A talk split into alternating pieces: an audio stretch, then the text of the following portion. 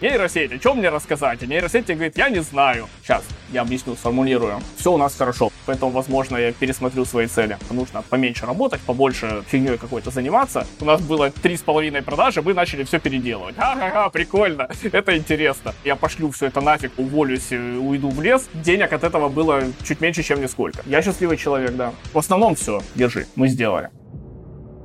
Привет. Это подкаст онлайн-берлога. Меня зовут Саидкулов Артур. Я SEO-эксперт и обучаю привлекать клиентов. В этом подкасте мы говорим про бизнес, маркетинг и продажи. Всем привет! Сегодняшнего гостя я впервые увидел у героя одного из предыдущих моих выпусков Рената Инбекова.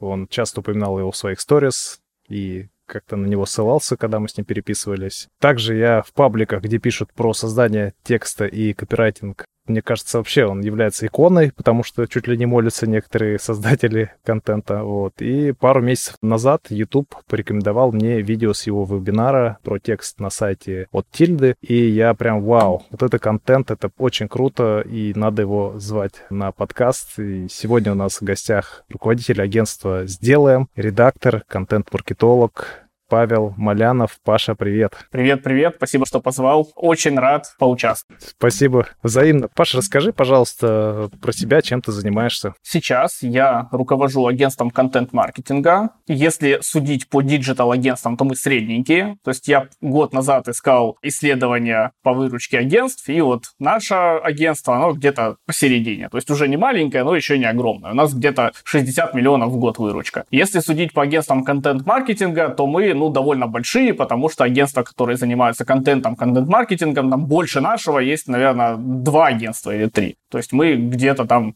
сверху. Довольно известные ребята, работаем с крупными брендами, работаем с Яндексом, много работали с Билайном, с Авито, с Альфа сейчас работаем. Ну, короче, все у нас хорошо в этом плане. Помимо этого, я консультирую по контент-маркетингу, я веду свой блог про маркетинг, телеграм-канал и других соцсетях тоже последнее время довольно много времени этому уделяю. Вот так вот. В основном все. Расскажи, пожалуйста, нашим слушателям зрителям про свой жизненный путь в ретроспективе. Я помню о том, что ты работал сисадмином, у тебя было много свободного времени, это свободное время ты начал посвящать фрилансу, и постепенно этот фриланс перетек в агентство, ну и, собственно говоря, то, о чем ты сейчас занимаешься. А, я еще забыл, ну, расскажу слушателям, что Паша в свое время хотел сделать игру во время учебы в школе, но что-то пошло не так, и он стал контент-маркетологом. Расскажи, может быть, что-то подробнее, может, какие-то детали интересные. Про игру я расскажу, да, я сидел на уроках информатики, и вместо информатики кодил свою игру, но получалось у меня так себе, я делал платформер двухмерный и споткнулся на том, что у меня чувак, когда прыгал, он отказывался приземляться просто вниз, улетал постоянно в космос. Я месяц с этим боролся, потом плюнул и решил, что игры это не мое. Пока я в универе учился, я много где работал. Я там и машины мыл, и билеты раздавал, и унитазы продавал где-то в супермаркете, и куча всяких вещей занимался. Как-то взял музыку на заказ написать для какой-то компьютерной игры, которая не вышла в итоге, и музыка моя поэтому никому была не нужна, никто мне за это не заплатил. А потом уже под конец универа мне друзья сказали, что они работают копирайтерами, на бирже контента пишут текстики. Я зарегистрировался, думаю, сейчас буду грести бабло лопатой. Целый вечер писал текст, получил за него то ли там 5, то ли 10 рублей. Такой, понятно, очень интересно. И, и забил на это все. Потом у меня был второй подход. Мне кто-то из знакомых э, сказал, что у него есть клиент, которому срочно нужно очень много текстов, и типа тебе нефиг делать, ты сидишь, ничем не занимаешься, на попиши тексты. А тексты там в духе SEO-шные ключи какие-то, и нужно эти SEO-шные ключи разбавить любым бредом, какой тебе в голову приходит, вот лишь бы какой-то связанный текст получился. И я таких текстов писал там по 10-20 в день. В целом мне за один текст платили по одному доллару. Ну, для студента было нормально. По 10-20 долларов в день иметь на этом. Потом клиент ушел, и все. И типа моя карьера копирайтера закончилась, потому что другого клиента я уже не мог найти, да и не хотел особо. Я пошел на фрилансе чинить людям компы, настраивать всякие роутеры, сети дома прокладывать, еще что-то такое. Я был таким компьютерным мастером по вызову. А потом мне предложили сходить на госслужбу с сисадмином. Я согласился, и что-то там особо не было работы. Ну, то есть, как выглядит работа сисадмина на госслужбе? У тебя раз в месяц что-то ломается, ты приходишь, это чинишь. А все остальное время ты не делаешь ничего, вот ровным счетом. Ты просто сидишь и смотришь в экран, ждешь, когда что-нибудь сломается. Я сначала играл, книжки читал, сериалы смотрел, потом подумал, а что мне не поработать в это время. Начал думать, что я могу делать. Разработкой мне не хотелось заниматься, да я уже все забыл с универа. Полазил опять по бирже копирайтинга, вспомнил про ее существование, увидел, что там есть довольно много заказов в духе, как переустановить винду, как настроить в браузере, как почистить кэш, вот это все. И там, ну, за один текст платили, типа, 100 рублей. А я сижу и пишу эти тексты, пишу и пишу. У меня за день там выходило 1000 рублей в дополнение к зарплате. Зарплата у меня была 9 тысяч в месяц на фрилансе, я зарабатывал там 15-20 тысяч в месяц сразу же. Вот поработал я несколько месяцев так, потом решил, зачем мне нужна работа за 9 тысяч в месяц, если я могу тем же самым из дома заниматься, еще никто меня отвлекать не будет уволился с госслужбы, стал фрилансить. Стал фрилансить, стал больше времени обучению уделять, смотреть, что там вообще помимо этих текстов за 100 рублей бывает, э, как чек поднять, что можно делать, еще пробовал какой-то свой сайт сделать, чтобы его на рекламе монетизировать, пробовал в SMM что-то делать. Ну и потихоньку, потихоньку так один заказик какой-то не по копирайтингу взял другой, потом какую-то большую статью взял, потом большой проект взял, так потихоньку ушел от этих дешевых заказов, стал что-то нормальное делать, в маркетинге разбираться и так далее. Потом уже у меня стало больше клиентов, чем я мог потянуть сам, я начал собирать команду потихонечку, одного человека нанял, другого человека нанял, ну и потом это все в агентство выросло. За три года. Получается, у меня путь от э, дешевых текстов до своего агентства три года занял. Паша, а что такое контент-маркетинг простыми словами? Контент-маркетинг — это когда мы пишем ну, не обязательно пишем, создаем разный контент, который позволяет людей продвигать по этапам воронки продаж. Грубо говоря, если мы просто делаем рекламу в духе «вот продукт купи», это не контент-маркетинг, потому что ну, это там текст или видео, но это реклама. А когда мы пишем какие-то кейсы, ведем соцсети, делаем e-mail рассылки, где рассказываем о продукте, ведем блог, в котором какие-то штуки поясняем, идем в СМИ, что-то там пишем, снимаем на Ютубе видео, делаем подкаст, опять же. И таким образом людей постепенно, постепенно подогреваем, подводим к тому, что вот эти ребята, они хорошо разбираются в своей теме, что этим ребятам можно доверять и так далее. То есть мы или создаем спрос, это одно из направлений, одна из функций контент-маркетинга. То есть человек не знал, что ему это нужно, а почитал серию каких-то статей, посмотрел видео и такой, о, прикольно, мне это нужно. Вот э, контент-маркетинг выполнил свою задачу. Или повышает доверие клиента. Когда клиент знает, что мне это нужно, но я не знаю, к кому обратиться, а тут я посмотрел одну статью почитал, другую статью почитал, третью, там на соцсети подписался, видео посмотрел, интервью посмотрел, такой, да, вроде вот все. Ребята хорошие, можно им доверять, отнесу им денег, попробую с ними работать. Еще можно контент-маркетингу отнести, когда мы обучаем аудиторию пользоваться нашим продуктом, чтобы там удерживать, ну, например, у тебя сервис какой-то, тебе люди ежемесячно что-то платят, и ты понимаешь, что если люди с этого сервиса плохие результаты получают, они, скорее всего, перестанут им пользоваться. Поэтому в твоих интересах людей постоянно обучать, показывать им, какие результаты можно добиваться, какие там есть кейсы, новые какие-то фичи появились, чтобы люди постоянно пользовались, те продолжали платить. Вот еще одна штука, еще один вариант. То есть принципиально контент-маркетинг от того же SEO отличается тем, что он создает спрос, потому что SEO работает уже с существующим спросом, то есть люди уже вбивают поисковик, они, может, где-то увидели на тех же площадках, ну, например, их заинтересовал там какой-то бренд или заинтересовал даже какое-то название устройства категории, а в случае с контент-маркетингом это генерация, если я правильно понимаю, самого спроса. SEO — это просто один из каналов э, продвижения твоего контента. То есть ты можешь с помощью SEO продвигать какую-то рекламу, какие-то лендинги, типа ты создал лендинг, там, купить э, окна в Москве, и с помощью SEO ты на эти лендинги через поисковую оптимизацию приводишь трафик. Люди, которые ищут купить окна в Москве, они нашли тебя, прочитали твой лендинг и купили. Точно так же с помощью SEO ты можешь продвигать свои там контент-маркетинговые штуки, какую-нибудь статью в духе, а как выбрать нормальные окна. Человек, который не знает еще, как выбрать нормальные окна, гуглит это, снова находит твою статью, читает твой блог, и потом там э, каким-то образом ты его после этого на сделку закрываешь. То есть SEO это не типа отдельное направление маркетинга, это просто один из каналов дистрибуции. Есть контекстная реклама, есть там таргет э, во ВКонтакте, таргет на Ютубе, есть закупки у блогеров, есть SEO. Отлично, спасибо. А кому нужен контент-маркетинг? Контент-маркетинг нужен во-первых, компаниям, у которых какой-то сложный продукт с долгим циклом принятия решений. То есть, когда им прям тяжело быстро объяснить клиенту, почему им надо дать денег. Те же самые там B2B компании, агентства, digital, недвижка, еще какая-нибудь штука, обучение, инфобиз. То есть, когда нужно за доверие людей побороться, показать им, что есть смысл к этим ребятам пойти. Контент-маркетинг имеет смысл делать, если ты из всех остальных каналов, из перформанса уже вытащил все, что можешь, вот ты уже максимум бюджетов в контекстную рекламу, в таргетированную рекламу, там, по SEO все запросы собрал, какие можно, а тебе нужно дальше расти, ты уже не знаешь, откуда тебе брать аудиторию. Тогда ты начинаешь вкладываться в контент-маркетинг и вот работать с теми людьми, которые в целом прямо сейчас не интересуются твоим продуктом, и вообще, скорее всего, он им не нужен нафиг, но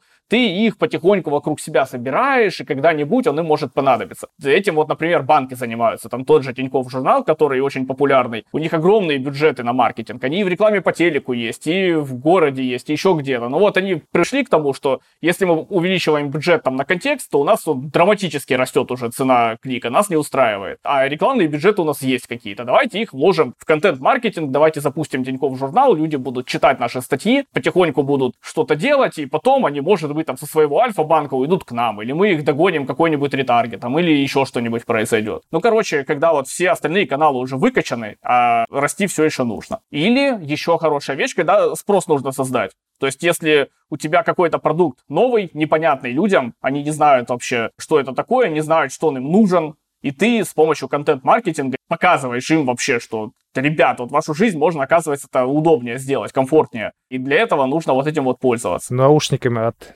тюменского Илона Маска, да? Я так просто в качестве примера. Да, типа того. Что делает вообще сам контент-маркетолог? Можешь рассказать подробнее? Нет каких-то регламентов жестких, то есть у всех по-разному. Где-то контент-маркетологом называют э, условно человека, который делает контент и просто следит за тем, чтобы он выходил где нужно и так далее. Где-то контент-маркетолог это прям маркетолог, который сидит, считает какие-то воронки, разрабатывает путь пользователя, считает аналитику, контент никакой не делает, просто приходит в редакцию и говорит, так, ребят, вот есть такая задача, давайте вот под эту задачу контент фигачьте. Где-то он делает все сразу, поэтому сложно сказать. В целом, контент-маркетинг должен и придумать, какой контент делать, продумать, на каких этапах воронки, на каких этапах пути пользователя, что нужно человеку рассказать, чтобы помочь ему продвинуться дальше. Нужна аналитика, нужно создание контента, нужна дистрибуция этого контента. То есть мы не просто написали что-то, нам еще нужно убедиться, что люди, которые нам нужны, это как-то увидят, прочитают. А делает ли это один маркетолог? Ну, на маленьких проектах это часто делает один маркетолог. На больших проектах обычно есть стратег, есть аналитик, есть еще кто-то, есть какой какой-нибудь главный маркетолог, на котором все сходится, есть редакция и так далее. Скажи, как вообще заполнять текст на сайте? Вот по-твоему, чтобы потом эффективно продавать. В смысле заполнять текст на сайте? Хорошо, давай так, давай уточню тогда. Допустим, у меня есть компания, у меня есть какой-то сайт там на тильде сделанный или там, не знаю, хоть на WordPress, да. Ну, я знаю, что у меня низкая конверсия, например, там, не знаю, 0,2%, но при этом, допустим, в этой отрасли нормальная конверсия 2-3%. Что нужно сделать, чтобы дойти до этой конверсии при помощи текста? Только, ну, сейчас говорим про текст, я не говорю сейчас про элементы какие-то продающие, а именно про текст. С людьми общаться, с аудиторией своей. Пообщаться с аудиторией, узнать, что им вообще важно, и об этом писать. То есть ты созваниваешься с 10 клиентами, например, и спрашиваешь у них, есть ли у вас эта проблема, как вы ее решаете, как вы сейчас решаете вопрос с э, маркетингом, как вы сейчас ищете подрядчиков, как вы сейчас там кого-то нанимаете, как вы организуете доставку воды к себе в офис, а что вам не нравится в текущих там подрядчиков, а если у вас нет текущих подрядчиков, почему, что там вам не так, а что бы вы хотели видеть, а за какие штуки вы бы были готовы платить? и так далее. Задаешь вот эти вопросы, узнаешь, как человек сейчас сейчас живет, что его бесит в его жизни касательно той сферы, в которой ты свой продукт продаешь, а потом об этом пишешь просто.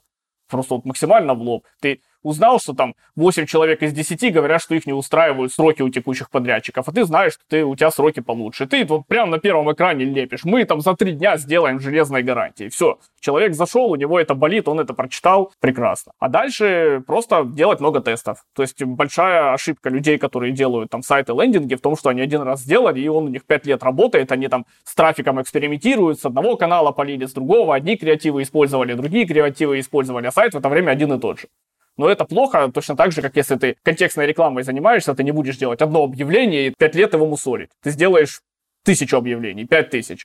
Сайтами ты, конечно, 5000 сайтов вряд ли сделаешь, но, типа, регулярно его обновлять, проводить какие-то АБ-тесты, поменять заголовок, посмотреть, что получилось, добавить какой-нибудь экран, убрать экран, отзывы повыше, отзывы пониже, фоточку покрупнее, фоточку поменьше. Вот это все ты постоянно делаешь, И если у тебя много трафика на сайте, то ты в целом там за одну-две недели можешь какую-нибудь гипотезу потестить. За месяц ты потестил уже там 2-4 гипотезы, за год ты потестил 50 гипотез. И так постепенно у тебя сайт все лучше, лучше, лучше постепенно становится.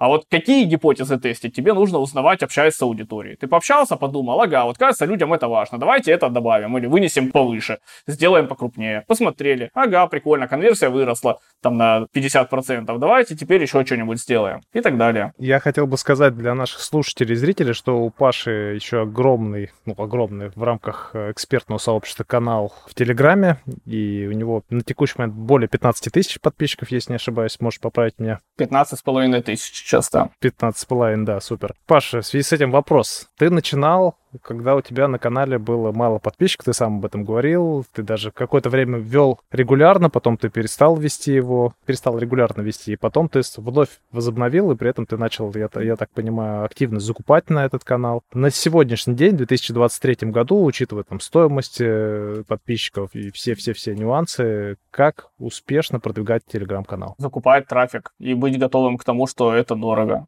То есть в Телеграме очень качественная аудитория, которая очень хорошо монетизируется, и она очень дорогая, потому что в целом Телеграм довольно перегрет сейчас. Поэтому ну, без денег Телеграм вряд ли получится продвигать. Единственный способ, который я знаю, как продвигать его без денег, это делать какой-то очень хороший видеоконтент или на Ютубе, или там рилсы, тиктоки и так далее. И просто постоянно там людей в свой Телеграм переманивать. Это в каждом видео говоришь, а у меня есть телеграм-канал, там я выложил дополнительные материалы к видео, приходите. И я знаю людей, которые так там десятки тысяч подписчиков себе набрали. Но в целом, если не делать видео, то ну, просто закупать рекламу. Органики в Телеграме как таковой нет. Тогда в связи с этим вопрос. Сколько времени ты этому посвящаешь? Сколько денег ты отдаешь на закупку канала там ежемесячно? То есть как это все выглядит? Как выглядит этот процесс? На старте, когда я начал тратить деньги на трафик, я тратил где-то 30-40 тысяч в месяц, закупал сам, ну, тратил, ну, не знаю, несколько часов месяц. Сколько нужно времени, чтобы 5 каналов найти и договориться с админами о том, что надо закупить. Сейчас я не трачу вообще нисколько на это времени. У нас есть маркетолог, который занимается всем этим, и просто он, он этим занимается. Бюджет у нас э, рекламный в районе 100 тысяч, но это не только мой канал, это еще канал агентства. 100 тысяч на два канала получается. Плюс иногда я могу, там, если я увижу какой-то канал перспективный, интересный, я могу сверху еще там из своих денег, грубо говоря, закупиться просто, чтобы маркетолога не дергать. А правильно я понимаю, что э, эффективнее всего сначала выстроить воронку, понять, как вести канал, то есть и о чем писать, и только после этого уже начать продвигать? Или все-таки все это должно быть ну, в совокупности все идти вместе? А ты не поймешь, как начать продвигать, если ты, вернее, как выстроить воронку, если у тебя не будет аудитории. То есть я не понимаю людей, которые создают канал и ведут его там месяцами, и когда их считают 100 человек. Они не могут никакие гипотезы потестить, они не могут вообще, у них ноль шансов, чтобы это окупилось хоть как-нибудь и они не понимают, какой контент заходит аудитории, какой нет, потому что у них нет аудитории. Я за то, чтобы ты создал канал, ты написал туда, не знаю, 3-5 постов, и сразу же залил это трафиком, чтобы у тебя, ну, хотя бы там, не знаю, хотя бы тысяча подписчиков было. И ты с этой тысячей уже работаешь, и ты смотришь, что им нравится, что им не нравится, какой контент они читают, какой комментируют, какой не комментируют, там, с каких постов они будут что-то покупать, с каких не будут, и постоянно-постоянно деньги в трафик э, вливаешь. Потому что если ты сначала будешь пытаться выстроить воронку какую-то идеальную там в своей голове, составишь крутую картину, полгода будешь выстраивать эту воронку, у тебя при этом нет никаких людей, ты пишешь какие-то посты, что-то выстраиваешь, там делаешь прогревы, а потом на все это запускаешь трафик, и оказывается, что оно у тебя не работает, что ты плохо там свою аудиторию выучил. Ты такой, понятно, и заново все это делаешь. Нет, надо делать все постепенно и всегда экспериментировать на живых людях. То есть критическая масса — это тысяча подписчиков, ты считаешь, на текущий момент? Можно и меньше, но для меня вот кажется, что да. Тут, слушай, еще от ниши сильно зависит. То есть, если у тебя канал на какую-то супер узкую тему, не знаю, там, для руководителей диджитал-агентств, то тысяча человек это много. Тебе и 200 человек будет нормально, потому что, типа, это 200 диджитал-агентств тебя читают. Если у тебя канал там условно для СММщиков или про то, как учить английский, то у тебя аудитория гигантская. И 200 этих человек вообще не репрезентативно. Поэтому от тысячи уже что-то можно тестировать. А в чем отличие твоего канала от твоих конкурентов? Хороший вопрос. Я бы сказал, что мой канал это просто мой опыт. Я пишу обо всем, что я делаю, То есть у меня нет какой-то вот прям единой темы, что я только про контент-маркетинг рассказываю, или только про то, как строить редакцию. Я просто рассказываю про все, чем я занимаюсь. Я сегодня запускаю курсы, я рассказываю про то, как запускаю курсы. Завтра я в агентстве что-то меняю, меняем процессы, вводим новые регламенты, я рассказываю про это. Послезавтра я делаю курс по копирайтингу, разбираю ошибки копирайтеров, у меня месяц я буду писать про копирайтинг. Поэтому я рассказываю про много всего, и с одной стороны куче людей это не нравится, поэтому у меня цена подписчика даже выше, чем чем на канал агентства, потому что там четко понятно, про что он, канал для копирайтеров про копирайтинг. У меня канал про все на свете для всех, кто интересуется маркетингом, диджиталом, бизнесом и так далее. Уникальность в том, что просто вот есть мой опыт, и я довольно охотно делюсь э, цифрами, делюсь внутрянкой. То есть мне не жалко рассказать, сколько мы заработали там на каком-нибудь запуске чего-нибудь, какая у нас рентабельность, сколько мы денег потратили на рекламу, сколько мы подписчиков с этого привлекли, какие креативы мы использовали. Мне не жалко это делать, и людям это интересно, полезно, они читают. Ну и как у любого личного канала, большая уникальность в том, что это просто личный канал, то есть это какой-то человек, его ведет, который кому-то он не нравится, кому-то он нравится, его читают просто потому, что он прикольный чувак, это рассказывает что-то интересное, буду его читать. У меня есть такие каналы, и меня точно так же люди читают. Просто кому-то я приятен как личность, ему нравится меня читать, со мной общаться. Помимо того, что ты активно продвигаешь телеграм-канал, у Паши еще очень большая экспертиза в продвижении на сайте vc.ru, чтобы получать органику. Паша, как продвигать вот возьмем тот же, допустим, собственник сайта, про который мы говорили. Я продаю, например, какие-то там, не знаю, кассовые аппараты кассовые аппараты для электронной коммерции, ну, просто к примеру. И я хочу получить аудиторию на сайте vc.ru, ну вот захотелось мне. Что мне нужно делать? Как продвинуть себя на VC.ru? Я довольно много за последний год выступал, проводил лекции про VC. У меня есть один слайд, который со мной кочует э, по всем этим лекциям, выступлениям. Слайд звучит так. На VC люди не приходят ради вас. И это вот первое, что нужно запомнить. Ты работаешь с органикой, ты приходишь в СМИ, которые люди читают для каких-то своих целей. Кто-то его читает, потому что он привык читать каждый день VC, кто-то там новости смотрит, кто-то в комментариях заходит повеселиться, а кто-то для развлекухи это делает, читает там истории каких каких-то стартапов и так далее. И они не пришли туда читать твою рекламу, они не пришли туда читать твои кейсы. Они про тебя вообще не думают, не знают и знать не хотят. И ты должен вот в этот их модель поведения ворваться и как-то их заинтересовать. Поэтому если ты можешь найти какую-то интересную историю, связанную там с твоим бизнесом, с твоими клиентами, которую будет интересно читать в отрыве от твоего продукта, которая не просто вот история, написанная, чтобы у нас купили, а история, которая интересная, которую вот ты рассказываешь друзьям, они такие, а, прикольно. Вот мы буквально вчера выпускали статью на VC, и мы рассказывали, пообщались с клиентом, он делал софт для того, чтобы мониторить запасы на складе, что там есть, чего нет в электронной коммерции. И у одного клиента была кафешка, и был секс-шоп. И они вот что-то напутали, у них в кафешке у кассиров постоянно в начинке к блинам показывались какие-то там интимные смазки, вибраторы и так далее. И этот кассир выбирает начинку для блинов, а у вас там что положить в блин? Шоколад, виагру женскую, там стропон, еще что-нибудь. И мы вот про это рассказали. И статья висела до главной, все такие, ха-ха-ха, прикольно, это интересно. Но вот когда ты такие истории какие-то находишь, это всегда хорошо срабатывает. У меня очень хорошо в свое время сработала статья, я рассказывал, как мы курсы запустили и продавали. То есть я вот прям честно рассказал, мы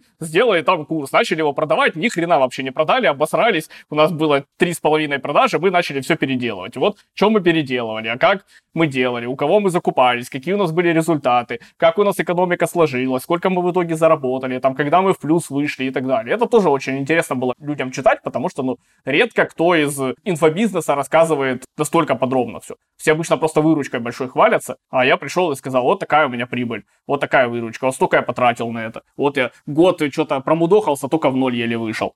И это было интересно людям читать.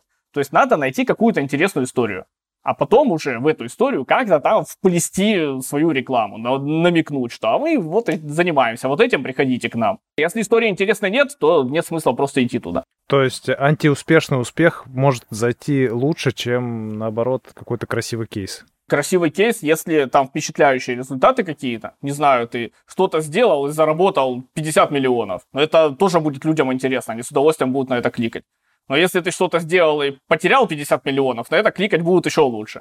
Просто потому что успешного успеха много, а антикейсов мало, и они привлекают внимание.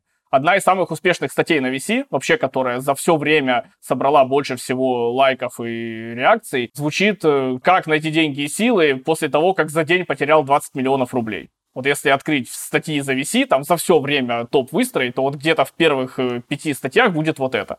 Потому что, ну, блин, это интересно. Что с чуваком произошло такое, что он 20 миллионов рублей потерял, во-первых, как это вышло, а во-вторых, как он от этого оправился потом. Вот тут очень залайканная статья. То есть в итоге самоирония, юмор и какие-то честные истории, допустим, не успеха, то есть я имею в виду провала. Либо успеха, когда ты, наоборот, каких-то больших масштабов добился. Да. Ну, либо ты что-то полезное рассказываешь, что-то, чего не рассказывает никто, чему-то учишь. Как, э, не знаю, отдел продаж прокачать, чтобы они перестали эти заявки сливать. И ты вот честно опытом делишься. Не просто там рассказываешь то же самое, что можно загуглить за 5 минут, рассказываешь что-то новое. Это будет интересно. Я, например, когда-то написал статью, как э, через Google таблицы я автоматизировал создание сертификатов за курсы. То есть у нас люди проходят курсы, им надо было рисовать сертификаты, мне стало лень рисовать их самому, и я там что-то на low code ил, чтобы сертификаты сами генерировались. И у меня там были использованы Google таблицы, Google слайды и Zapier. И я вот э, это все расписал, как типа оно у меня работает. Такого никто не делал, это интересно, люди это читали, там, шерили, лайкали и так далее. Потом ко мне приходили, даже говорили, «А, ну, сделай нам такую же штуку, там, по Google таблицам помоги нам. Я как-то даже один заказ по Google таблицам взял, хотя я вообще к Google таблицам никакого отношения не имею, но я вот выполнил, будучи руководителем агентства, заказ на фрилансе, чуваку Google таблицу собрал. Слушай, а на висишке достаточно токсичненько. То есть, э, если ты боишься всего этого, тоже, наверное, нет смысла писать. Если ты боишься, что налетят там хейтеры и начнут тебя просто какашками в тебя кидаться. Во-первых, я бы, смотря с чем сравнивать, то есть на том же Пикабу или на Хабре сильно токсичная аудитория, чем на VC. Если ты зайдешь в комменты какого-нибудь Ютуба или крупного сообщества ВКонтакте, то ты тоже э, увидишь там очень много хейтеров. То есть VC в целом-то не особо токсичное место. Токсичная в целом интернет-среда особенно анонимная, в которой можно создать анонимный аккаунт и прийти куда-то. VC в этом плане не отличается от остального. Если ты боишься комментариев, то мой подход в том, что если ты боишься комментариев, то нужно себя перебороть и перестать их бояться. Потому что, ну, блин, это бизнес, это маркетинг. Если это приносит тебе деньги, то пересиль себя и перестань. Или найми кого-то, кто будет вместо тебя эти статьи публиковать и отвечать на них.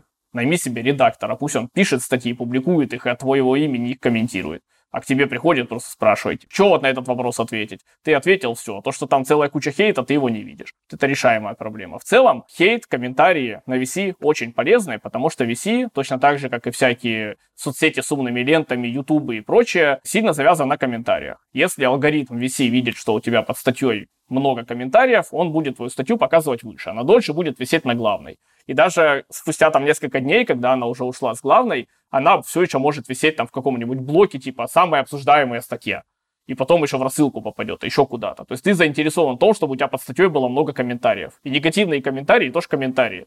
Если ты написал какую-то статью, от нее у целой кучи людей сгорели жопы, и они пришли и начали, там, оставили тебе 100 комментариев о том, как ты не прав, то в целом ты можешь только этим людям спасибо сказать, потому что, скорее всего, твоя статья целый день будет висеть на главной, ее увидит 10 тысяч людей. 100 человек напишет, как ты не прав, а 100 человек перейдет к тебе на сайт и оставит тебе заявку. Паша, а как написать статью, чтобы ее бесплатно опубликовали СМИ? Самый простой способ — это через пресс-фит. Есть сервис такой, там журналисты оставляют запросы на статьи.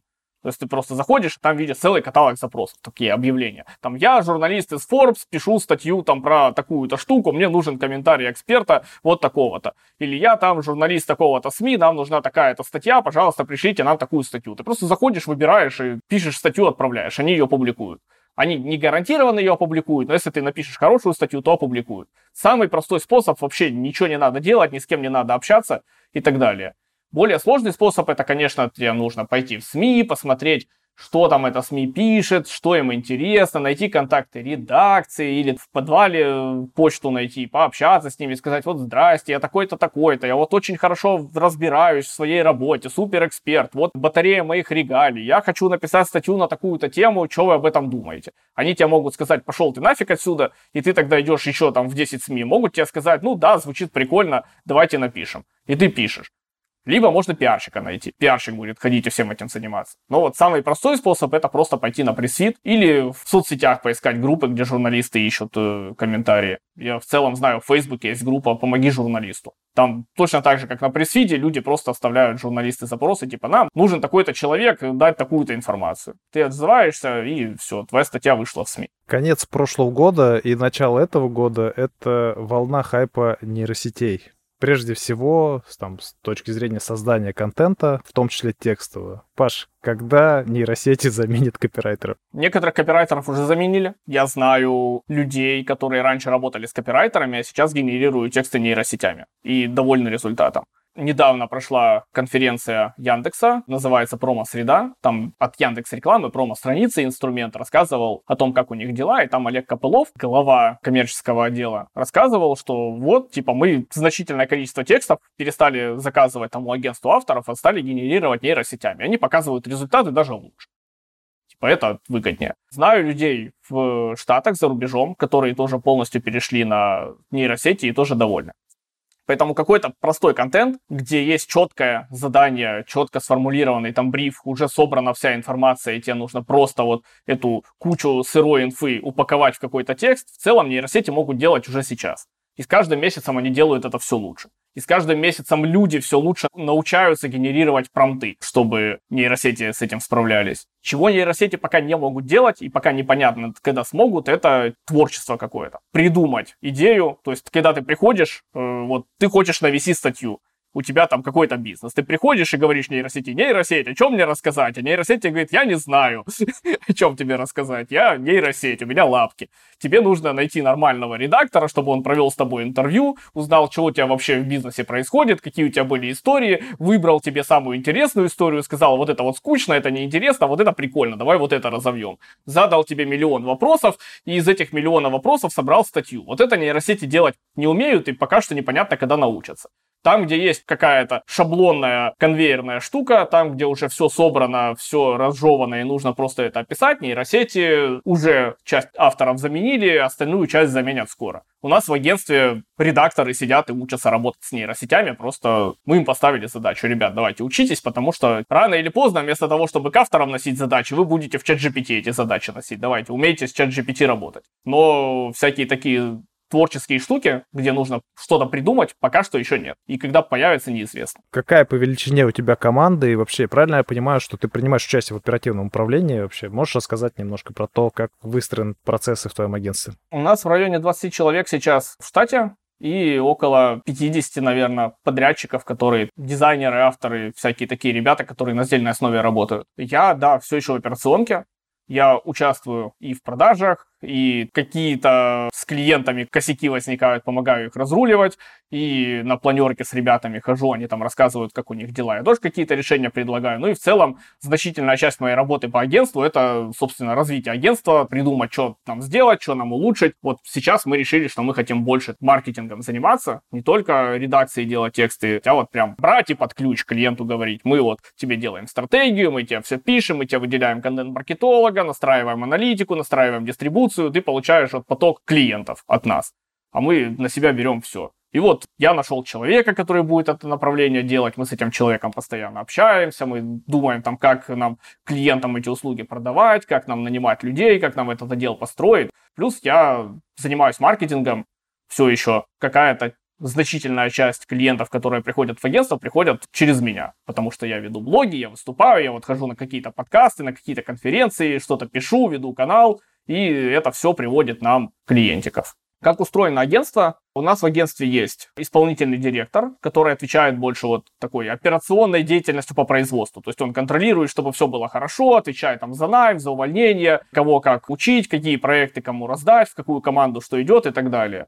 Есть два юнита производственных, которыми руководят главные редакторы. У главного редактора в подчинении редакторы обычные, и это, ну, типа вот основная боевая единица, приходит проект, уходит в команду, команда выделяет сколько-то редакторов своих, и эти ребята, собственно, делают контент, оказывают услуги клиенту. С клиентом общаются, выясняют задачу, узнают, что ему нужно, подбирают авторов, подрядчиков, дизайнеров, там еще кого-нибудь, SEOшников, ставят им задачки, они это все делают, проверяют, собирают воедино, относят клиенту, говорят, держи, мы сделали. Дальше у нас есть отдел продаж, там два человека сейчас, есть э, маркетолог, у которого тоже куча подрядчиков, там по SEO, по рекламе, по текстам, по SMM, еще почему-то. И есть, даже не знаю, как это назвать, изначально это был мой личный ассистент, который просто помогал мне какой-то рутиной заниматься. Сейчас этот личный ассистент вырос тоже в отдельный отдел, который такой закрывает дыры всякие, занимается документооборотом, занимается всякой технической штукой, выдает кому-то доступы и так далее. Тендерные заявки заполняет, там уже тоже два человека. В целом такое вот агентство сейчас. А ты говорил, что через твой отбор проходит только 2-3% из тех, кто оставил заявку, ну, чтобы трудоустроиться у вас. А как ты отсеиваешь? Можешь критерии рассказать? Прямо сейчас я не отсеиваю никак, то есть это уже другие люди делают.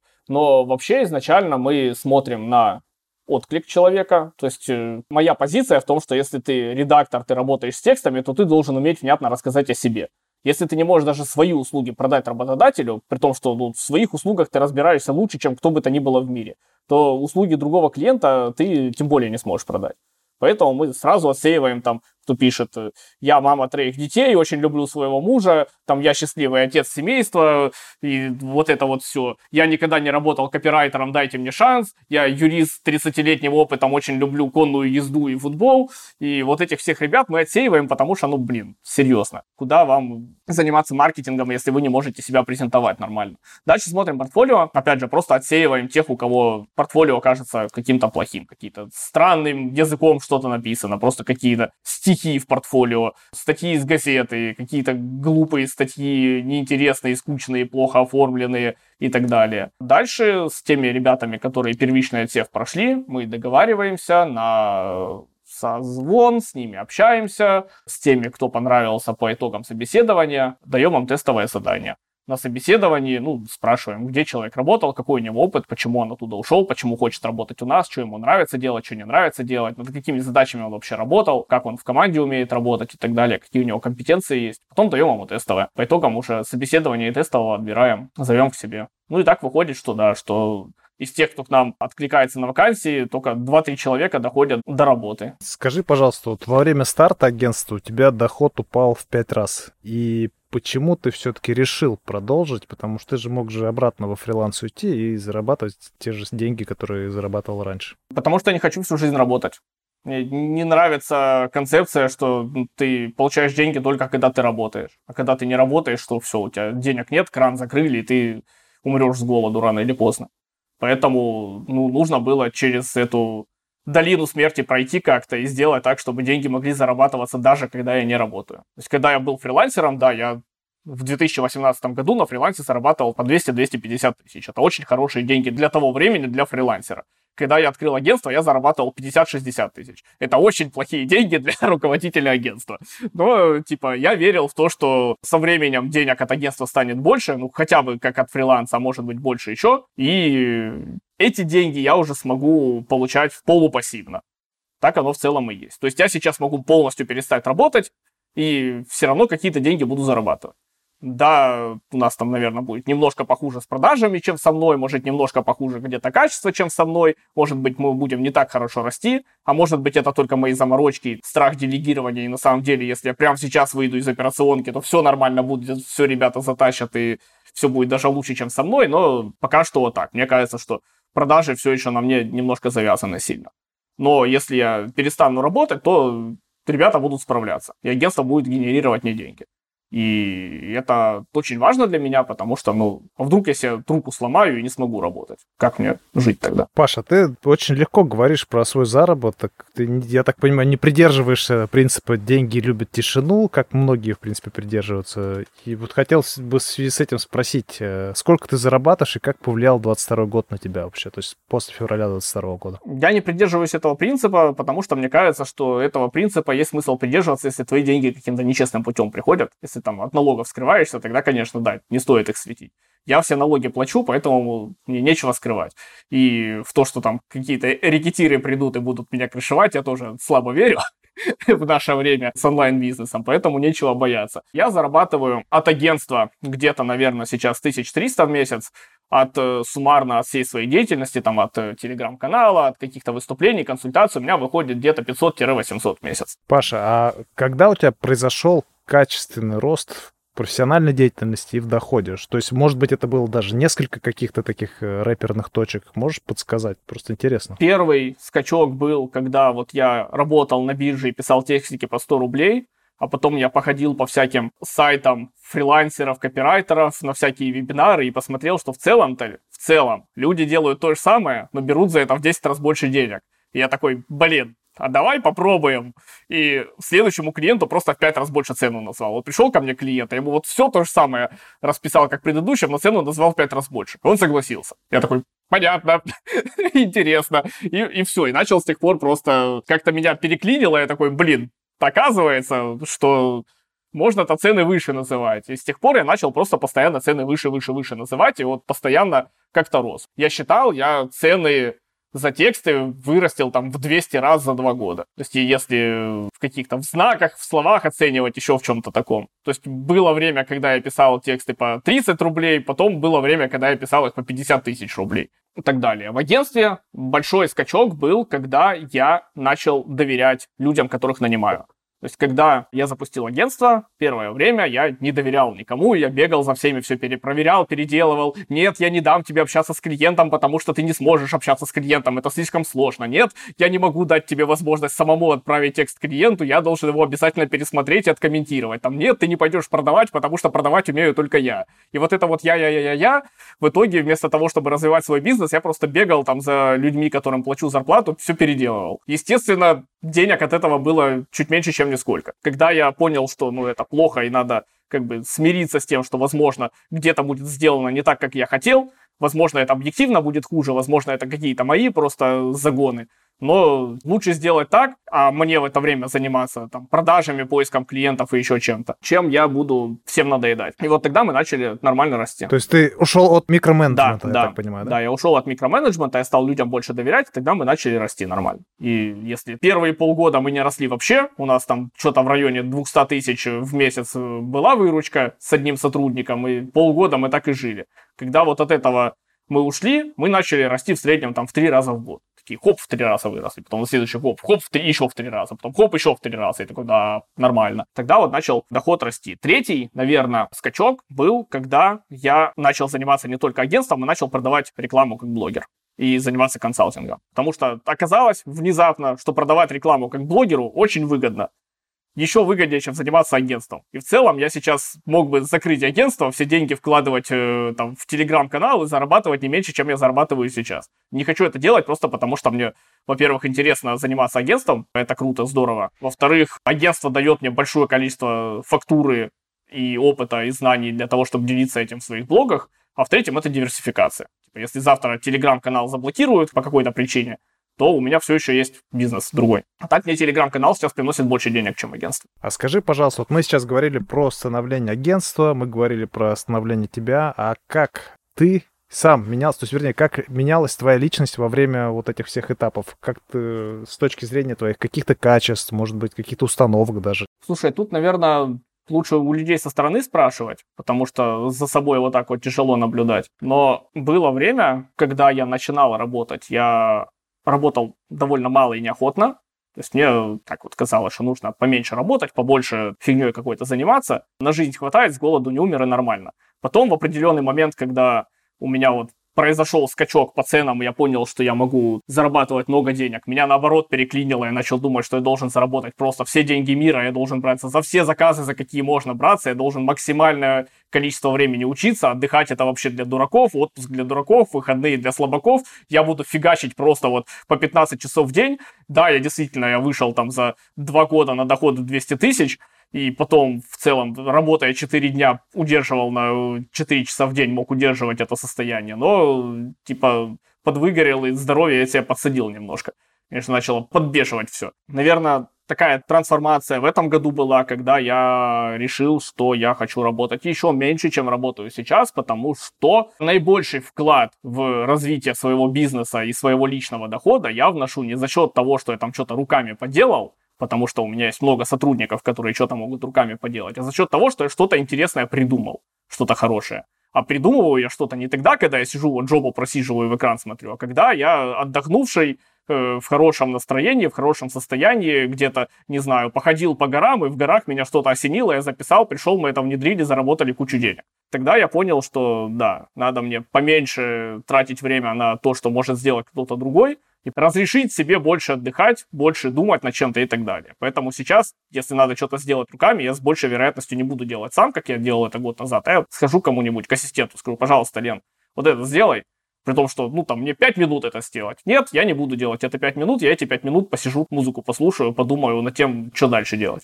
То есть ты больше хочешь быть визионером в своем агентстве, нежели руками и оперативным управлением? Я уже наработался руками, мне это уже не очень интересно. Было время, когда мне прям очень перло от этого. Я помню, когда мы запустили агентство, и мы решили сделать э, управленческий учет там свой на Google таблицах, и я сидел просто три ночи, я пилил эти Google таблицы, мне было безумно интересно, я не чувствовал там себя несчастным от того, что я по ночам сижу, я просто, да, вот это вот, вот эта работа, вот это интересно, просто занятие мечты. Сейчас нет, сейчас вот я точно так же с управленкой сейчас копаюсь, но я разобрался, как надо сделать, записал видео помощнице, сказал, пожалуйста, вот, сделай, я потом посмотрю.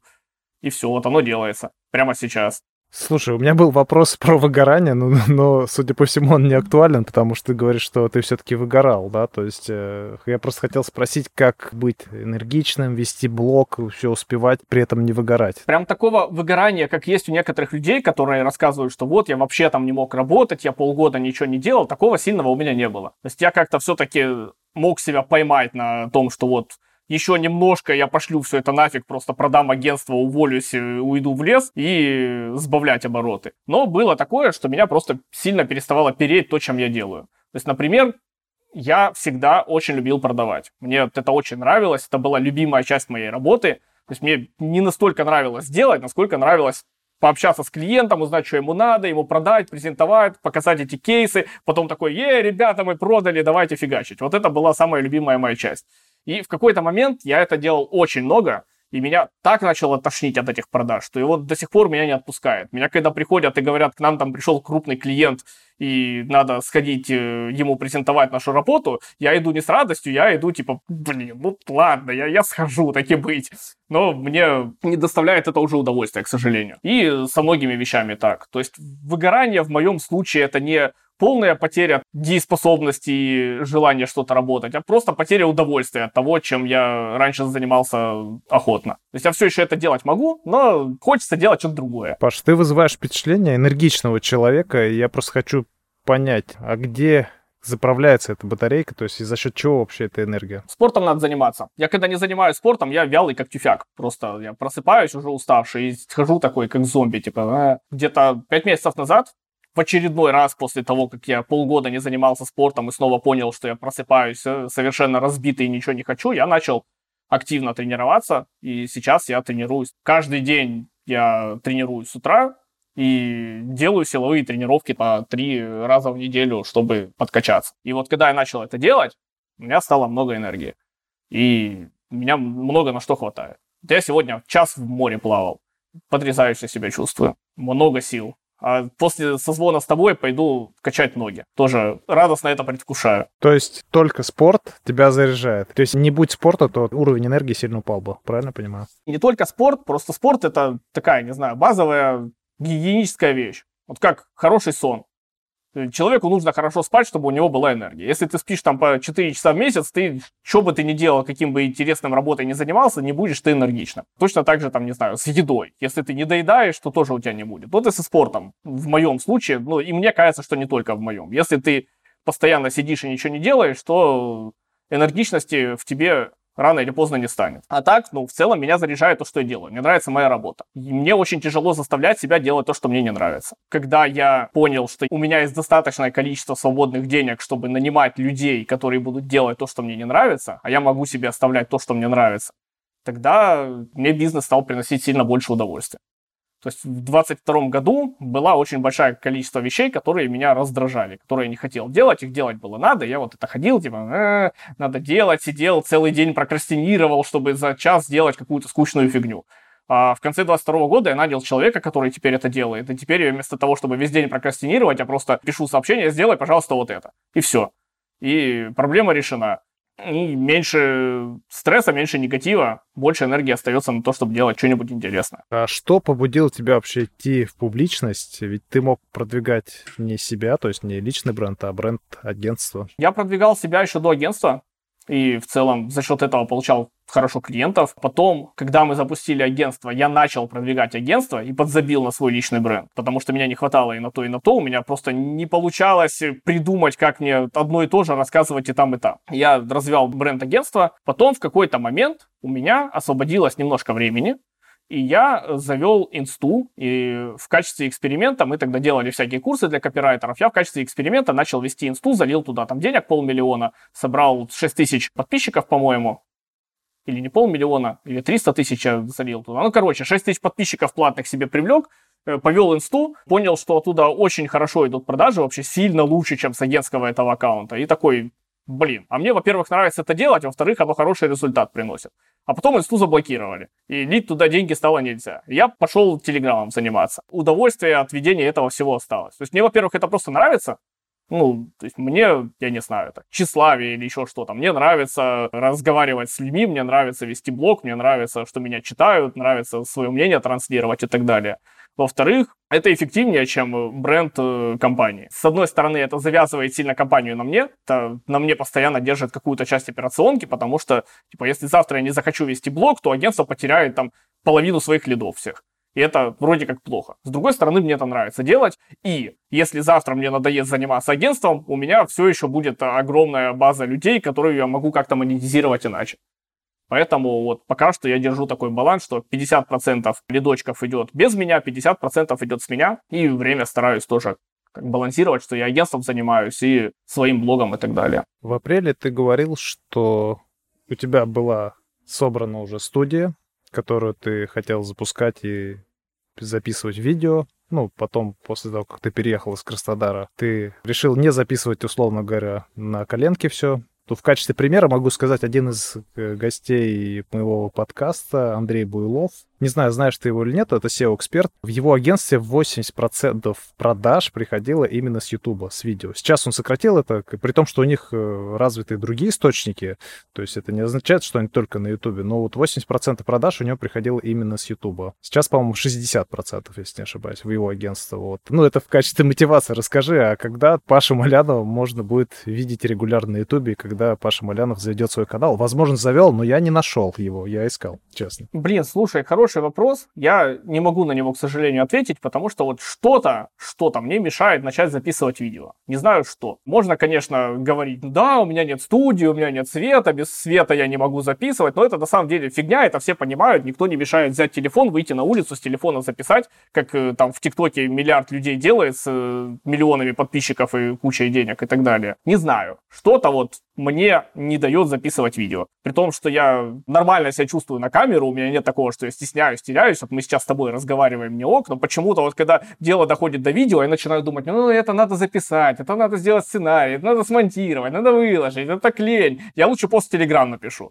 И вот пока я еще не переборол это. Я все еще хочу, но все еще как-то вот ленюсь. Но YouTube мы развиваем. У нас есть маркетолог Илья Еремин, который вот в отличие от меня красавчик, и он не ленится, он записывает видео. И несмотря на то, что у нас в YouTube сейчас даже тысячи подписчиков нет, мы уже оттуда там по несколько лидов в месяц получаем. Было бы, конечно, здорово, если бы к Илье присоединился я еще, и мы бы тогда вообще там весь YouTube захватили. Но надо до этого дойти. То есть это делать немножко дольше, чем текст, а времени свободного пока еще я не нашел, откуда вытащить. Наверное, так. Когда у меня будет больше свободного времени, у меня уже не будет отговорок, почему я это не делаю, и можно будет начать. Паша, в чем твой секрет и в чем твоя уникальность? У меня нет секретов, не знаю. Просто мне повезло родиться умным человеком. Быстро все схватываю. Мне не страшно пробовать что-то новое. Это важные штуки для того, чтобы делать бизнес, важные штуки для того, чтобы учиться. Я быстро учусь. Мне не нужно там много раз э, что-то повторять, зазубривать и так далее. Мне легко воспринимать информацию. Мне несложно общаться с людьми и так далее. Ну, то есть Просто мне повезло родиться с хорошим мозгом. Это очень сильно помогает по жизни. А я его просто реализую хорошо. Эксперт в контент-маркетинге. Какой контент сам потребляет? Извини за тавтологию. Я очень люблю научпоп. Мне нравится смотреть разные шоу на ютубе. Я смотрю там Веритасиума, Висоус, Топлес, такие всякие штуки. Мне нравится смотреть э, DIY-контент. Э, Даня Крастер вообще просто обожаю этого чувака, смотрю его. Довольно мало я в последнее время смотрю контента по работе. Я смотрю, но так, типа, иногда, и потому что это по работе. Я читаю VC регулярно, смотрю, что там интересного есть. И что я еще делаю? Да, и в целом в последнее время все. Про спортик еще что-нибудь смотрю иногда. Как стоять на руках, чтобы научиться стоять на руках. Как ты относишься к Максиму Ильяху и его книге «Пиши, сокращай»? Максим Ильяхов классный чувак. Много всего сделал для рынка. И в целом, благодаря ему стало возможно делать агентство контент-маркетинга, потому что он создал этот самый спрос. Вот мы в начале подкаста говорили, что контент-маркетинг позволяет создать спрос на какие-то продукты. Вот Максим Ильяхов своим контент-маркетингом сделал спрос на контент-маркетинг. И теперь такие ребята, как я, могут прийти и на этом спросе находить себе клиентов.